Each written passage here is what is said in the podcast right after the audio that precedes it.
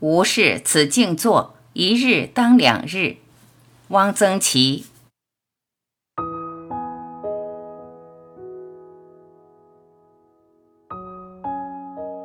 我的外祖父治家整饬，他家的房屋都收拾得很清爽，窗明几净。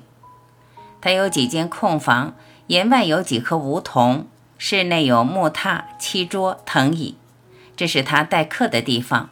但是他的客人很少，难得有人来。这几间房子是朝北的，夏天很凉快。南墙挂着一条横幅，写着五个正楷大字：“无事此静坐。”我很欣赏这五个字的意思。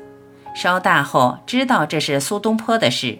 下面的一句是“一日当两日”。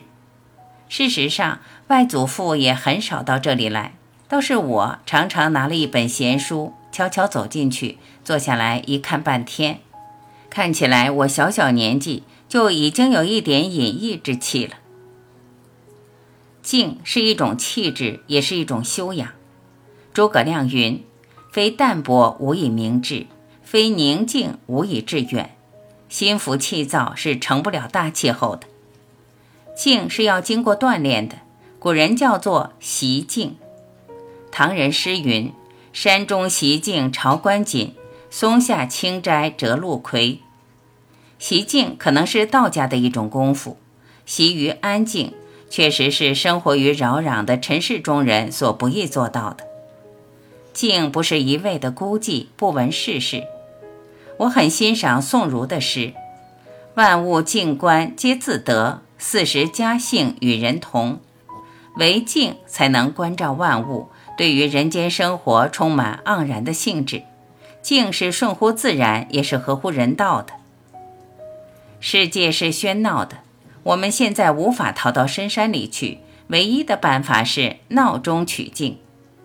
毛主席年轻时曾采用了几种锻炼自己的方法，一种是闹市读书，把自己的注意力高度集中起来，不受外界干扰。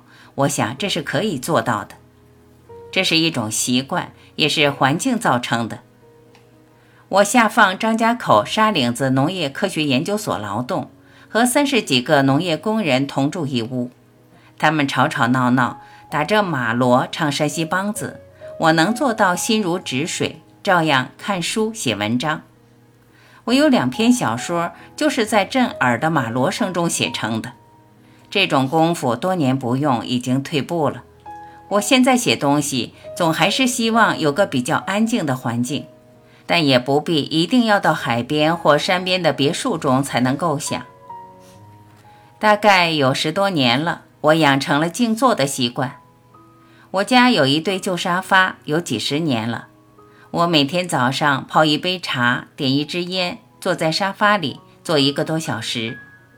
虽然是端然坐，然而浮想联翩，一些故人往事，一些声音，一些颜色，一些语言，一些细节，会逐渐在我的眼前清晰起来，生动起来。这样连续做几个早晨，想得成熟了，就能落笔写出一点东西。我的一些小说散文常得之于清晨静坐之中。曾见齐白石一小幅画，画的是淡蓝色的野藤花，有很多小蜜蜂，有颇长的题记，说的是他家乡的野藤。花时游风无数，他有个孙子曾被风遮视，现在这个孙子也能画这种藤花了。最后两句我一直记得很清楚。静思往事如在心底，这段题记是用金东新题写的，字画结集娟好。静思往事如在心底，我觉得这是最好的创作心理状态，就是下笔的时候也最好心里很平静，如白石老人题画所说：“心闲气静时一挥。”我是个比较恬淡平和的人，但有时也不免浮躁。最近就有点如我家乡话所说，心里长草。我希望政通人和，使大家能安安静静坐下来，想一点事，读一点书，写一点文章。